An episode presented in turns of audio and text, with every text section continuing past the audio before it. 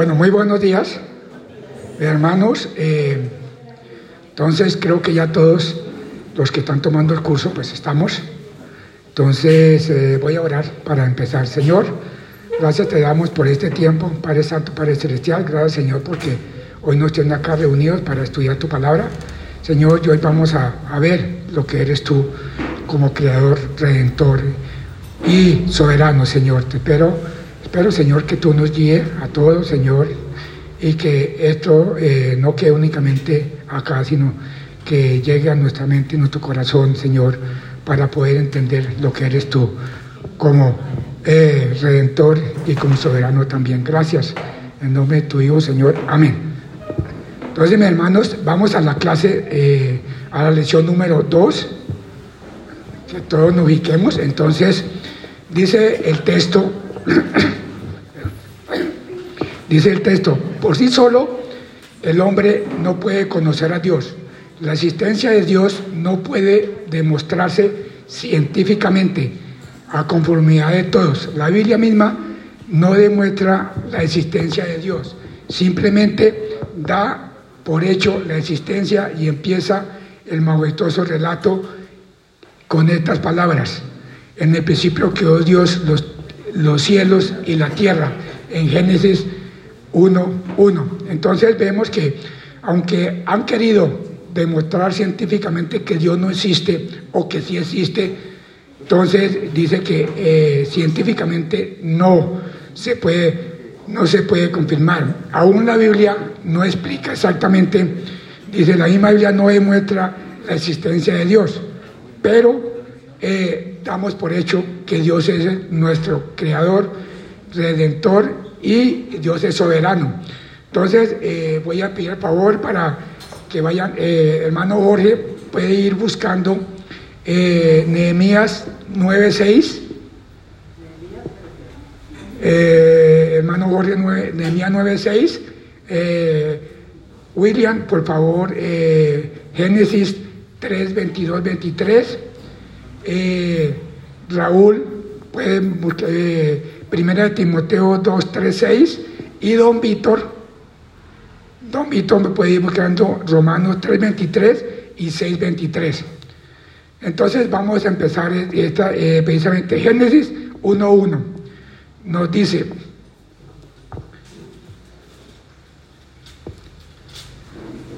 únicamente este, este versículo pues dice, en el principio Dios creó los cielos y la tierra, nada más. Pero con eso es suficiente porque se creó, Dios creó, absolutamente. No dice cómo, sino Dios creó. Entonces, y vamos a decir eh, en la parte A, aquí dice, si hubiere, si bien es posible conocer algunas cualidades de Dios en la naturaleza y en la historia, el verdadero conocimiento de Dios proviene de, ¿de dónde creen que viene el conocimiento de Dios? de la Biblia, exacto. Entonces, ahí esa rayita es la palabra Biblia. Dice, a consultarla encontramos lo siguiente. Y entonces ya empezamos a ilustrar lo que dice la Biblia. Entonces, en la parte A dice, Dios es creador y redentor. Entonces vemos que dice, por el poder de su palabra, todas las cosas fueron hechas. En todo el capítulo de Génesis 1, dice, y Dios creó, y Dios dijo, y Dios creó, y Dios dijo. Entonces, absolutamente todo lo que está ahí, Dios los creó con su voz. Entonces dice, el hombre conoció, eh, el hombre no conocía íntimamente eh, a Dios, vivía con él en el jardín, pero a raíz del pecado, y lo vemos, eh, a raíz del pecado ya se rompió esa comunión. Entonces, Señor, eh, don eh, Jorge, por favor, Nehemías 9:6, si es tan amable. Dice la palabra del Señor, tú solo eres Jehová, tú hiciste los cielos y los cielos de los cielos, con, con todo su ejército, la tierra y todo lo que está en ella, los mares y todo lo que hay en ella. Y tú vivificas todas estas cosas y los ejércitos de los cielos te adoran. Entonces, eh, ¿qué, qué entendemos ahí? De, según esta, esta lectura de este, de este versículo, ¿qué dice de lo que leyó? ¿Qué entendemos ahí? Dios es creador, Dios es sacerdote de todo, todo lo que existe. Absolutamente eh, todo, sí, eso. Y que eh, ponemos en Génesis, Génesis 3, 22 y 23. Dice la palabra de Dios. Dijo Jehová Dios, he aquí el hombre es como uno de nosotros, sabiendo el bien y el mal. Ahora pues, que no alargue su mano y tome también del árbol de la vida, y coma, y viva para siempre. Y sacó Jehová del pueblo de Edén para que labrase la tierra de que fue tomada. Gracias. Entonces, ¿qué vemos ahí de esos dos versículos?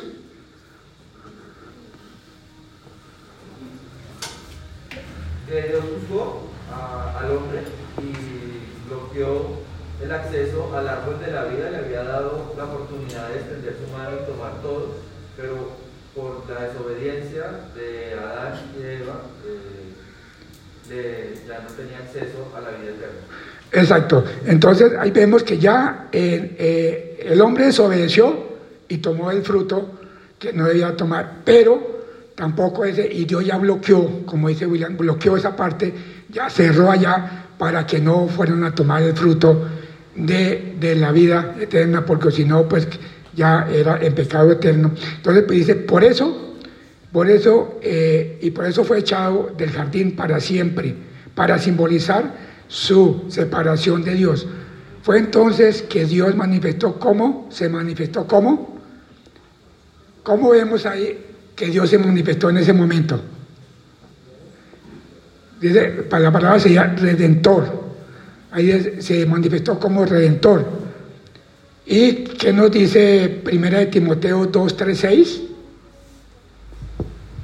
la palabra de Dios, porque esto es bueno y agradable delante de Dios nuestro Salvador, quiere que todos los hombres sean salvos y vengan al conocimiento de la verdad, porque hay un solo Dios y un solo mediador entre Dios y los hombres, Jesucristo hombre, el cual se dio a sí mismo en rescate por todos, de lo cual se dio testimonio a su debido tiempo. Gracias. Entonces, ¿qué vemos ahí en esos dos, en esos dos versículos?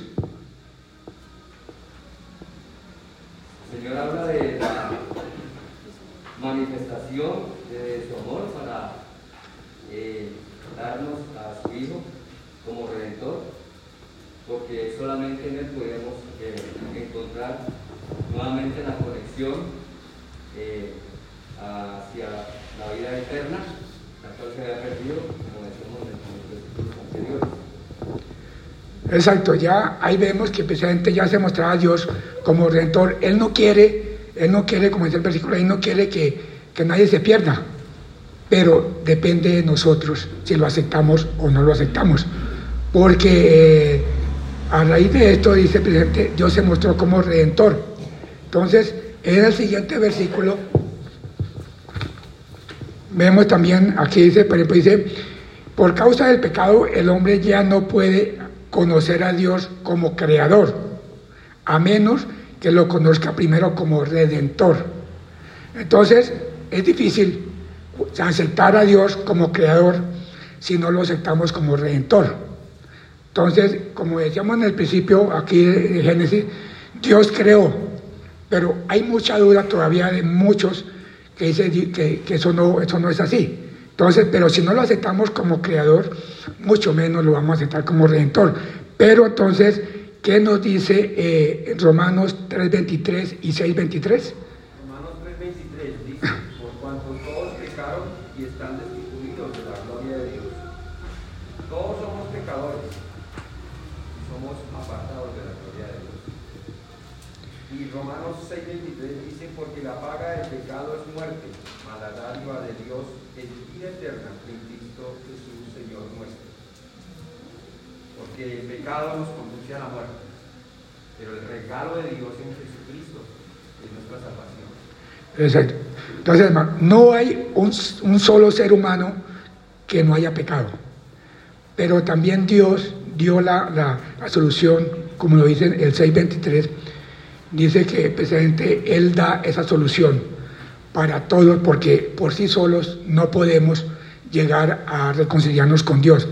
Dice, al ser redimidos por Dios, al ser redimidos por Dios, podemos ver nuevamente en la creación aquel que es nuestro Padre, aquel cuya imagen ha sido restaurada en nosotros.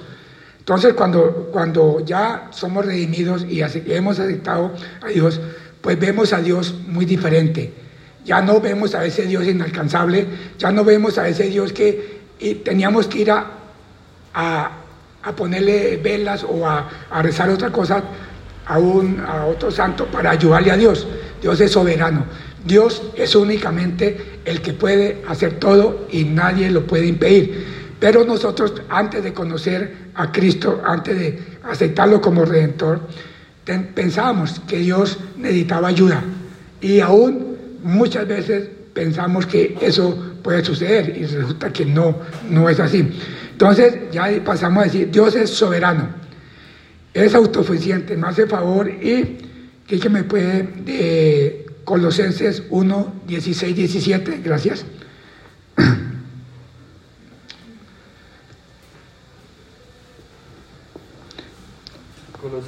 Colosenses 1, versículos 16 y 17 dicen, porque en Él fueron creadas todas las cosas, las que hay en los cielos y las que hay en la tierra, visibles e invisibles, sean tronos, sean dominios, sean principados, sean potestades. Todo fue creado por medio de Él y para Él. Y Él es antes de todas las cosas y todas las cosas en Él subsisten. Gracias. Entonces vemos, vemos en eso, en los versículos, dice, porque por medio de Él, Dios creó, ¿por medio de quién? De nuestro Señor Jesucristo. Por Él, y para Él, y hice lo que existe en los lugares celestiales y en la tierra. Hizo las cosas que podemos ver y las que no podemos ver. Absolutamente todo fue creado por Dios, por nuestro Señor Jesucristo, y es para ellos la gloria que debemos darle siempre. Entonces, no hay absolutamente nada que podamos decir que Dios no hizo. Si vemos algo malo, seguro que Dios no lo hizo. Nosotros como seres humanos, el hombre es lo que ha dañado todo. Vemos allá desde el principio el pecado, el hombre dañó todo, porque en un principio era la comunión íntima con Dios. El hombre podía hablar, como decimos hoy, de tú a tú con Dios. Hoy es difícil por el pecado. Pero cuando decidimos a nuestro Dios como redentor, ya eso cambia. Entonces dice, eh, esta soberanía caracteriza a todos los atributos, las cualidades de Dios, su amor, su misericordia, su poder, su justicia, su ira, etc. En todos ellos Dios es soberano. Aún en la ira Dios es soberano, en el amor que nos tiene a nosotros. Por amor estamos hoy acá, por amor no nos ha pasado nada. También dice su justicia. Eh, a veces se puede decir que Dios es injusto en muchas, muchas eh, circunstancias, pero no, la justicia de Dios no es injusta. Dios es justo y, y porque su poder es así y Él es el único que puede hacer todo con justicia, Él no hace nada injustamente. Entonces, todos los hombres deben reconocer esta soberanía de Dios en todos los terrenos de la vida. Dios debe ser reconocido como soberano, tanto en la vida personal como en nuestro hogar, la iglesia, en las relaciones humanas y en todas las esferas de la actividad.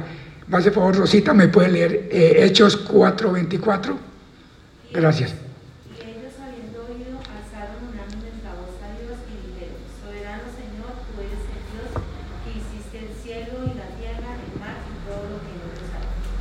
Exacto, entonces ahí seguimos, seguimos viendo precisamente que es soberano en todo. Dice, eh, oyeron la noticia de todos juntos, alzaron su voz en oración a Dios, Señor soberano, creador del cielo y de la tierra.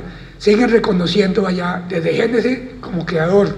Hemos pasado ya eh, por muchos libros de la Biblia y sigue diciendo Dios es creador y Dios es soberano. No hay nada que en la Biblia que puede decir que Dios no hizo o que Dios no, no, no, lo, no es soberano o no es, eh, digamos, el, el que creador absolutamente de todo. Dice, la soberanía de Dios demanda una respuesta de, de parte del hombre. O sea que, de todas maneras, Dios en su soberanía nos da una, digamos, como un beneficio a que nosotros decidamos, ¿lo aceptamos o no lo aceptamos? Y ahí es donde viene el problema, que muchos rechazan, nosotros creo que también lo rechazamos algunas veces, pero hoy nos damos cuenta que eso, cuando Dios quiere, Él lo hace, sea como sea. O, o se rechaza esta soberanía y se actúa cada día más lejos de Dios, o se acepta y se vive en, creciente servicio a Él. Esa es la, la circunstancia de cuando vemos Dios soberano. Nos rendimos a Él o estamos en contra de Él. Pero llega el momento en que Dios quiere eh, que le sirvamos y no hay nada que lo pueda impedir. Entonces vemos acá en, esto, en este estudio que Dios es creador absolutamente de todo. Él creó absolutamente todo, aunque científicamente pues no han podido demostrar que sí o que no. La misma Biblia no da detalles de todo esto. Pero también vemos que Dios es creador y redentor y Dios es soberano.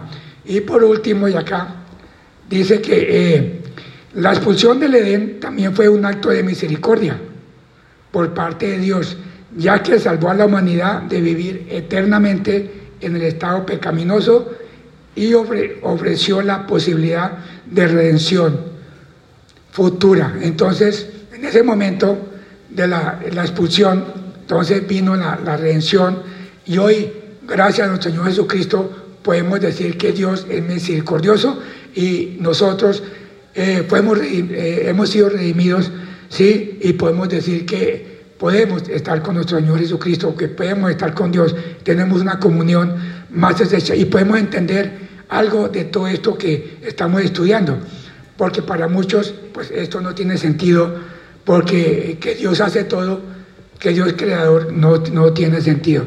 Entonces yo creo que eso terminamos ya. Eh, Señor, te damos gracias, Padre Santo, Padre Celestial, gracias por este momento, esto de estudio y de tu palabra. Y espero, Señor, que nos siga ayudando, nos siga guiando, porque tú eres el que nos da el saber y la sabiduría viene únicamente de ti. Gracias, Señor. En nombre tuyo, Señor. Amén y amén.